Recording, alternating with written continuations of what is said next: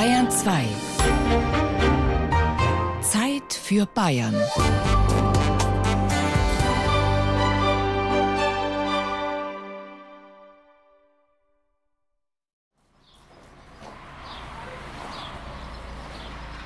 Im Frühjahr, wenn dann alles aufgeht, wenn Gelberum aufgehen auf die Reihen oder wenn Kartoffel aufgehen auf die Reihen, dann sieht man die schwarze Erde und dann das Grüne, wo dann frisch rauskommt, das ist einfach schön.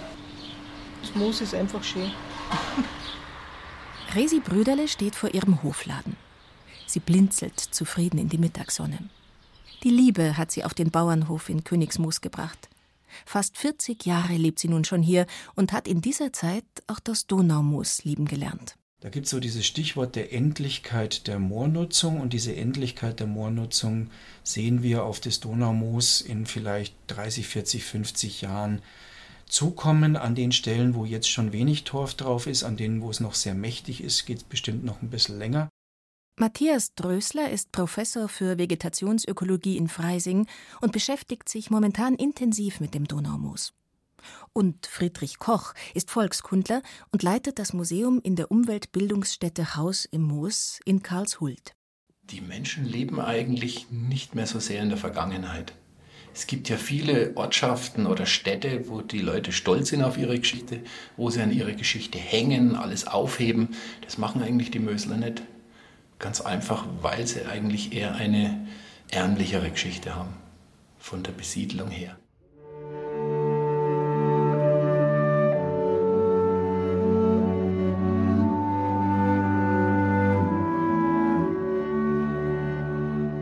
Zwischen Ingolstadt, Neuburg an der Donau und Pöttmes liegt eines der größten zusammenhängenden Niedermoorgebiete Süddeutschlands, das altbayerische Donaumoos, mit den Gemeinden Karlskron, Karlshult und Königsmoos und ihren etwa 14.000 Einwohnern.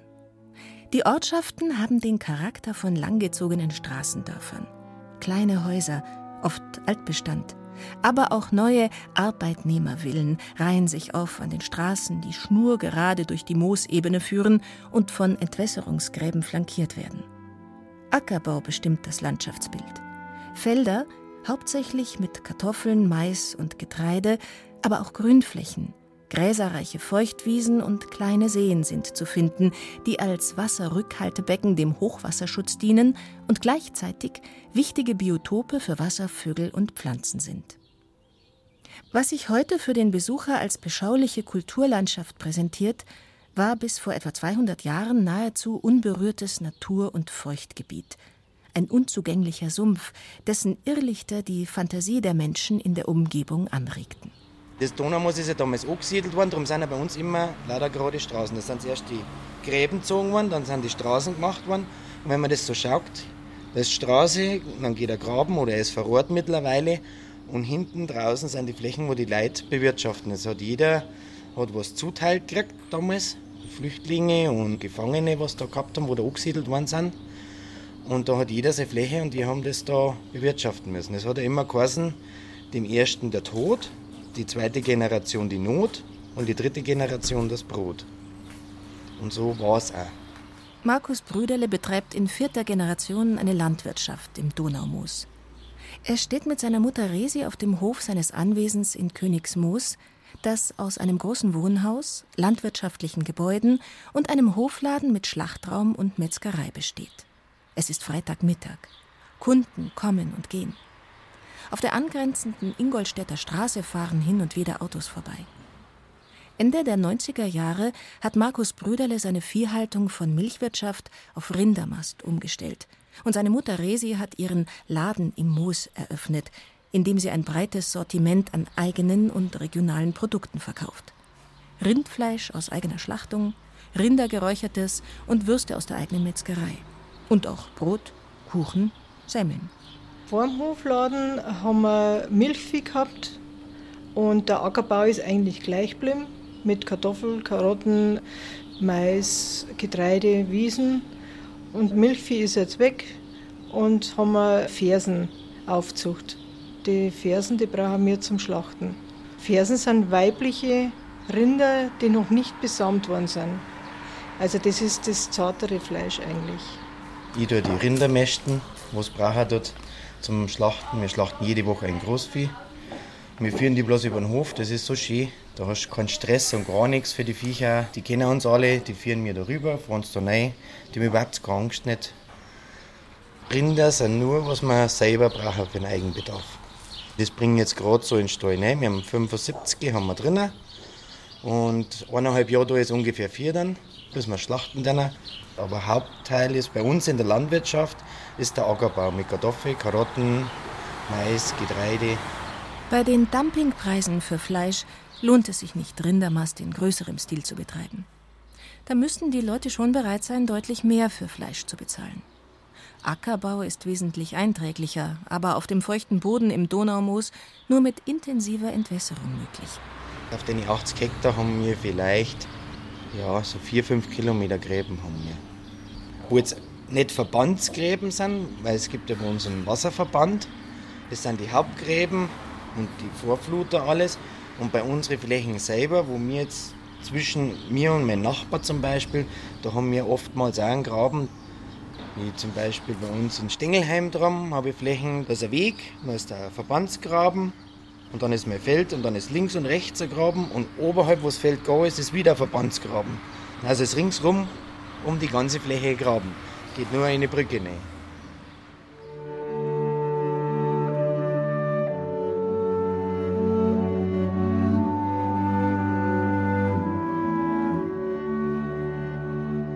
Das Donaumoos ist vor etwa 12.000 Jahren entstanden.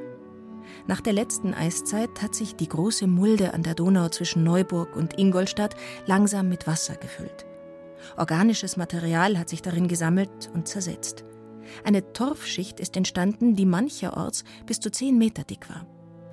Die intensive Landwirtschaft und die etwa 400 Kilometer laufenden Entwässerungsgräben sind ein dramatischer Einschnitt in das Ökosystem des Moores. Die Torfschicht schwindet jährlich um ein bis zwei Zentimeter. Seit Beginn der Besiedelung des Moores vor gut 200 Jahren hat diese sogenannte Moorsackung in manchen Teilen des Donaumooses über drei Meter der Torfschicht verschwinden lassen. Die Folgen sind eine steigende Hochwassergefahr und eine erhebliche Belastung des Klimas. Der Torf oxidiert an der Luft und macht das Moos zu einem großen CO2-Emittenten in Bayern. Matthias Drösler ist Professor für Vegetationsökologie an der Hochschule Weihenstephan-Triesdorf und ausgewiesener Experte für Moore. Genau, und die sind deshalb für den Klimaschutz so wichtig, weil da durch die Entstehung der Moore einfach sehr, sehr viel Kohlenstoff im Moorboden gespeichert ist. Und das ist jetzt ein Bereich, da wissen wir eigentlich schon relativ viel durch unsere eigene Forschung, wie tragen denn verschiedene Nutzungsformen zum Klima und zur Klimabelastung bei der Moornutzung bei. Auch da nochmal vorne weggeschickt, das macht niemand absichtlich und bewusst. Das ist einfach ein Nebenprodukt der Bewirtschaftung. Sobald ich den Wasserstand absenke, habe ich im Torfboden Luft drin und diese Luft, die da drin ist, führt dann dazu, dass der gebundene Kohlenstoff mineralisiert und dann als CO2 in die Luft geht. Bei Ackerböden wie die, die viel verbreitet sind im bayerischen Donaumoos, haben wir Größenordnungen von 30 bis 35 Tonnen CO2-Emissionen pro Jahr, pro Hektar. Das heißt, es ist eine erhebliche Quelle für Kohlendioxid, die auf diesen Flächen erzeugt wird. Klimaschutzdebatten, der dramatische Torfschwund und vor allem die zunehmenden Hochwasser im Donaumoos ließen den Handlungsdruck Anfang der 1990er Jahre steigen. Der Donaumoos-Zweckverband wurde gegründet, in dem die politisch Verantwortlichen und persönlich Betroffenen vertreten sind. Vom Bezirk Oberbayern über den Landkreis Neuburg-Schrobenhausen bis hin zu den betroffenen Gemeinden, den Boden- und Wasserverbänden und Mitgliedern des Bauernverbandes. Zunächst wurde das Donaumoos Entwicklungskonzept vor gut 15 Jahren ins Leben gerufen. Man hat es hier geschafft, alle Interessen zu bündeln und die Interessen sind wirklich vielseitig. Michael Hafner ist Forstwirtschaftler. Er betreut einige Projekte des Entwicklungskonzeptes für das Donaumoos. Gut, es gibt Interessen vom Naturschutz, zum Schutz zum Beispiel Wiesenbrüter, Moorkörperschutz. Dann gibt es Interessen aus der Wasserwirtschaft bezüglich Hochwasserschutz, der Besiedlung und vor allem die Landwirtschaft. Auf diesen 18.000 Hektar im Donaumoos leben einige hundert Existenzen, landwirtschaftliche Existenzen von dem Boden und die wollen es natürlich auch weiterhin tun. Um das Donaumoos sanieren und erhalten zu können, werden und wurden oft radikale Lösungen gefordert, wie die großflächige Wiedervernässung des Moorbodens. Das Donaumoos Entwicklungskonzept dagegen bemüht sich um Ausgleich zwischen den unterschiedlichen Interessen. Bei seiner Fertigstellung im Jahr 2000 wurde das allseits begrüßt. Mittlerweile wird die Umsetzung allerdings als zu langsam kritisiert. Die Sanierung scheint im Geflecht der verschiedenen Interessensgruppen stecken zu bleiben. Bisher hat der Donaumus Zweckverband gemeinsam mit dem Landkreis um die 500 von den insgesamt 18.000 Hektar im Moos aufgekauft und einige Wasserrückhaltebecken angelegt. Das sind zwar, kann man sagen, nur fünf aus einem Hochwasserschutzsystem von über 50 Hochwasserrückhaltebecken, aber das sind wirklich beispielhafte Projekte. Die Wasserrückhaltebecken haben sich zu idyllischen Feuchtgebieten entwickelt, in denen sich Wasservögel und Pflanzen angesiedelt haben. Weite Bereiche der angekauften Flächen werden zudem durch moortaugliche Rinder und Schafe beweidet. Auch die urtümlich aussehenden Wiesente wurden angesiedelt, jene europäischen Büffel, die lange Zeit vom Aussterben bedroht waren. Ihre Weide befindet sich auf dem Gelände der Umweltbildungsstätte Haus im Moos, die 1998 in Karlshult als Ausstellungs- und Fortbildungsort eröffnet wurde und zum Ziel hat, über die natürlichen und historischen Gegebenheiten im Donaumoos aufzuklären. Wenn wir hier nach Süden schauen, könnte man sich auch vorstellen, dass vielleicht das Donaumoos vor der Kultivierung so in diese Richtung in etwa ausgeschaut hat. Eben einerseits Grünlandbestände, dann Gebüsch, einzelne Bäume und natürlich findet man viele Birken hier, Weiden, einzelne Pappeln dazwischen und dass dieser Wechsel auch damals die Landschaft in etwa geprägt hat. Pankraz Wechselberger steht auf einem kleinen Hügel auf dem Gelände der Umweltbildungsstätte Haus im Moos. Er ist Leiter des dortigen Bereichs Umweltbildung.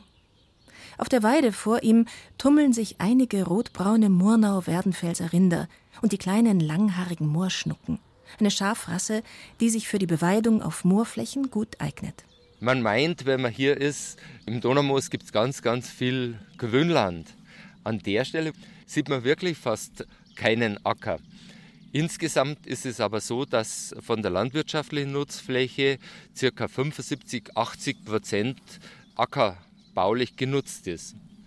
Zwischen Ackerbau und Grünlandwirtschaft ist bezüglich der Moorerhaltung natürlich ein gewisser Unterschied. Wenn Sie jetzt Kühe drüber laufen haben über die Wiese, muss der Grundwasserspiegel nicht so tief abgesenkt werden, wie wenn Sie meinetwegen Kartoffelanbau betreiben, weil einfach die Maschinen schwerer sind und auch die Kartoffel vielleicht nicht ganz so nasse Füße mag. Insofern würde das Grünland sicher den Moorboden besser erhalten. Doch extensive Weidehaltung war historisch gesehen im Donaumoos nie vorgesehen. Das Haus im Moos gibt in seinen Ausstellungen Einblicke in die Geschichte der Besiedlung und das Leben der Menschen im Moos und versucht Verständnis für Zusammenhänge zu vermitteln. Weil sonst müsste man heute auch vielleicht fragen, warum kultiviert man so ein, warum legt man überhaupt so ein Niedermoor trocken? Heute würde man das wahrscheinlich gar nicht mehr machen, weil man wüsste, man hat hier einen riesen Kohlenstoffspeicher, wo eben das klimaschonend sozusagen der Kohlenstoff festgehalten wird. Und man würde das heute wahrscheinlich so zumindest nicht mehr kultivieren. Im Freilichtmuseum der Umweltbildungsstätte ist zu sehen, wie die Dörfer im Moor angelegt wurden links und rechts der Straßengräben, darüber eine Brücke, dann das Haus mit Stallungen und dahinter anschließend die Felder. Vier alte Donaumooshäuser aus der Zeit um die Wende vom 19. zum 20. Jahrhundert kann man besichtigen. Eines davon fungiert heute als Museumsgaststätte. Die anderen drei sind originalgetreu eingerichtet. Museumsleiter und Volkskundler Friedrich Koch sitzt in der Küche des Hauses, das einst einer Familie Oechsler gehörte. Also das Donaumoos hat eine sehr kuriose Geschichte und eine junge Geschichte. Also vor 250 Jahren war da noch gar nichts. Das war ein Moor, in dem niemand gewohnt hat. Da führten ein paar Wege durch und sonst wurde der höchstens genutzt, um vom Rand her ein bisschen Viehweide zu betreiben. Aus heutiger Sicht war es ein hervorragendes Biotop, ein Naturschutzgebiet.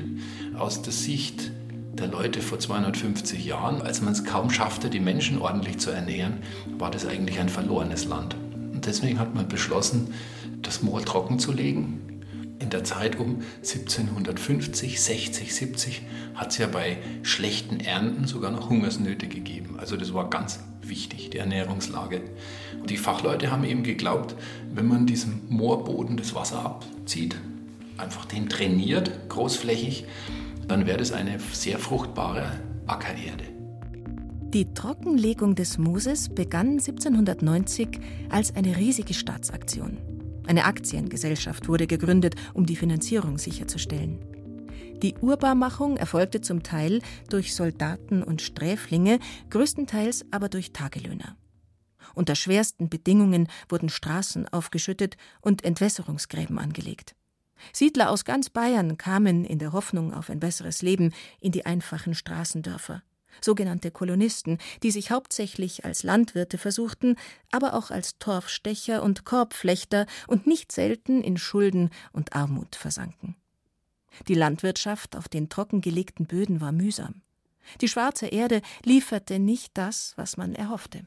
Man konnte ja damals keine Bodenuntersuchungen machen und hat nicht herausgefunden, warum man sich auf diesem Moorboden, auf diesem trockengelegten Moor mit der Landwirtschaft so schwer tut. Heute weiß man, es fehlen Mineralien, es ist ein ganz besonderer Boden und es sind eigentlich auf dem Moorboden im Wesentlichen nur Getreide und Kartoffeln gewachsen. Also Monokulturen, eine schwierige Landwirtschaft und die Bevölkerung hat sich ganz schwer getan.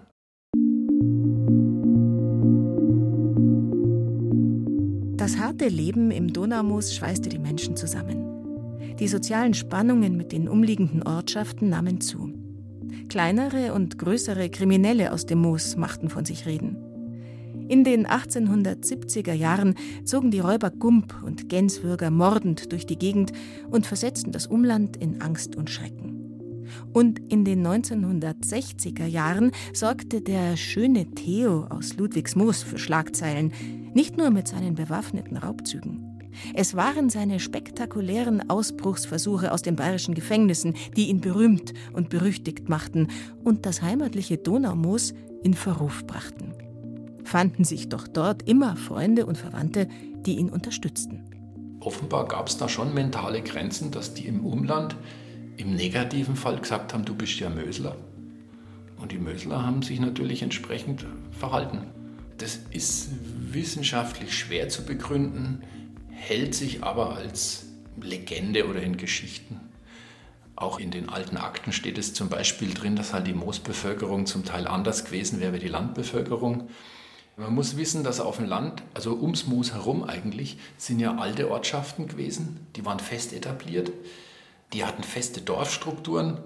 Da gab es große Bauern und kleinere. Und die Ärmeren sind halt zu den Großen in den Dienst gegangen oder in Lohn und Brot.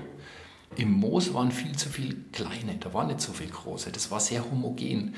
Und wenn es dem Moos schlecht gegangen ist, ist es denen allen wieder schlecht gegangen. Doch diese Zeiten sind längst vorbei.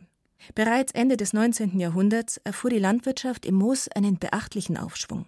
Die Wissenschaft machte es möglich. In Karlshult wurde ein staatliches Moorversuchsgut eingerichtet, Düngemittel entwickelt, eine moostaugliche Roggensorte gezüchtet und der Saatkartoffelbau eingeführt, der das Moos landwirtschaftlich groß machte und den Bauern Wohlstand brachte. Das Spezielle im Donaumoos, das ist wahrscheinlich, jetzt wenn man es so anschaut, die schwarze Erde.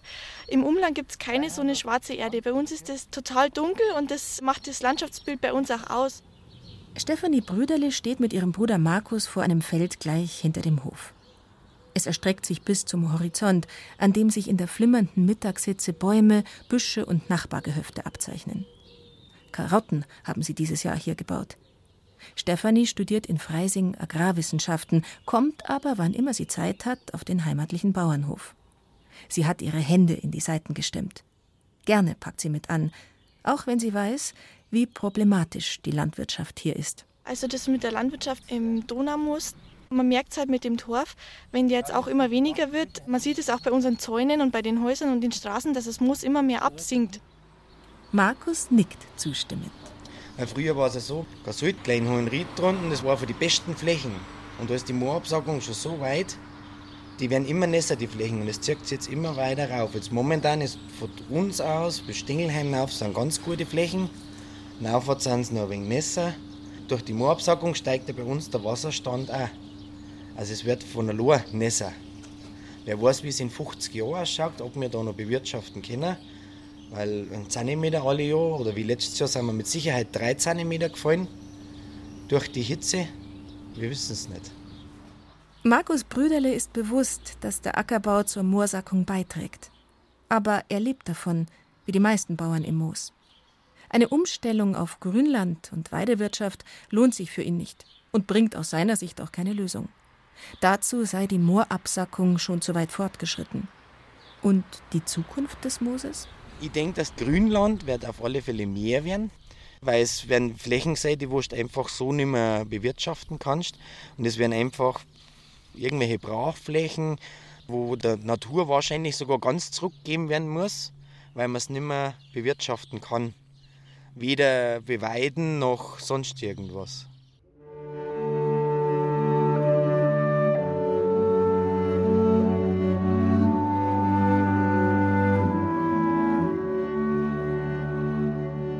Darin sind sich alle einig. Das Donaumoos wird nässer, ob gewollt oder nicht gewollt. Wir haben jetzt eine relativ lange Geschichte von eigener Forschung dazu, wie man mit Mooren umgeht, dass der Torfkörper erhalten wird. Und im Grunde hat man sich ganz lange Zeit eigentlich hauptsächlich um die klassische Renaturierung gekümmert. Das heißt also Wasserstand hoch und Nutzung raus. Das ist aber für die Landwirte keine Alternative. Das heißt, die wollen und sollen und müssen auf diesen Flächen wirtschaften und die zentrale Frage ist einfach, wie halten wir das Torfprofil, das Bodenprofil so feucht wie möglich, um den Abbau des organischen Bodens zu bremsen. Matthias Drösler führt ein neues Forschungsprojekt durch. Darin geht es um die Erprobung von sogenannter Nasswirtschaft im Donaumoos.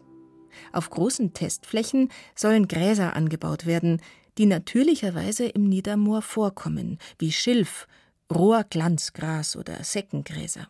Wir werden in dem Projekt auch ganz viel Alternativen testen. Wie kann man das denn weiterverarbeiten? Was kann man daraus machen? Beispielsweise ein sehr charmanter Ansatz ist, aus Seggenrasen Torfersatzstoffe zu machen. Das heißt, man baut im Niedermoor Großseggen an, macht mit denen über den Kompostierungsprozess einen Torfersatzstoff für die Gartenbauindustrie, schont damit den Moorboden im Niederbohr und zugleich in den Hochmooren, wo normalerweise der gartenbauliche Torf herkommt. Also das ist so eine Kette, die wir da drin verfolgen.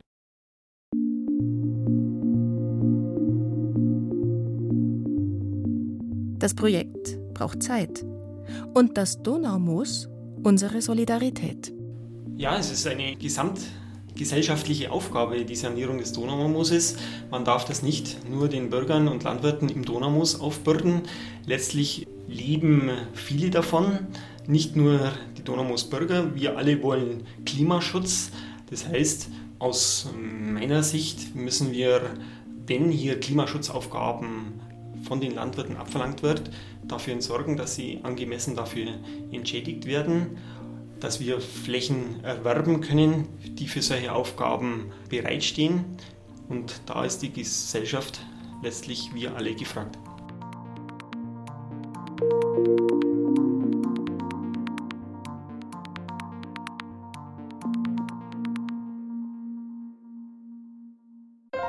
Wenn Ihnen dieser Podcast gefallen hat, dann gefällt Ihnen vielleicht auch Mythos Bayern, der Bayern 2 Podcast zur Landesausstellung 2018 mit Gerald Huber. Mythos Bayern finden Sie unter bayern2.de slash podcast und überall, wo es Podcasts gibt.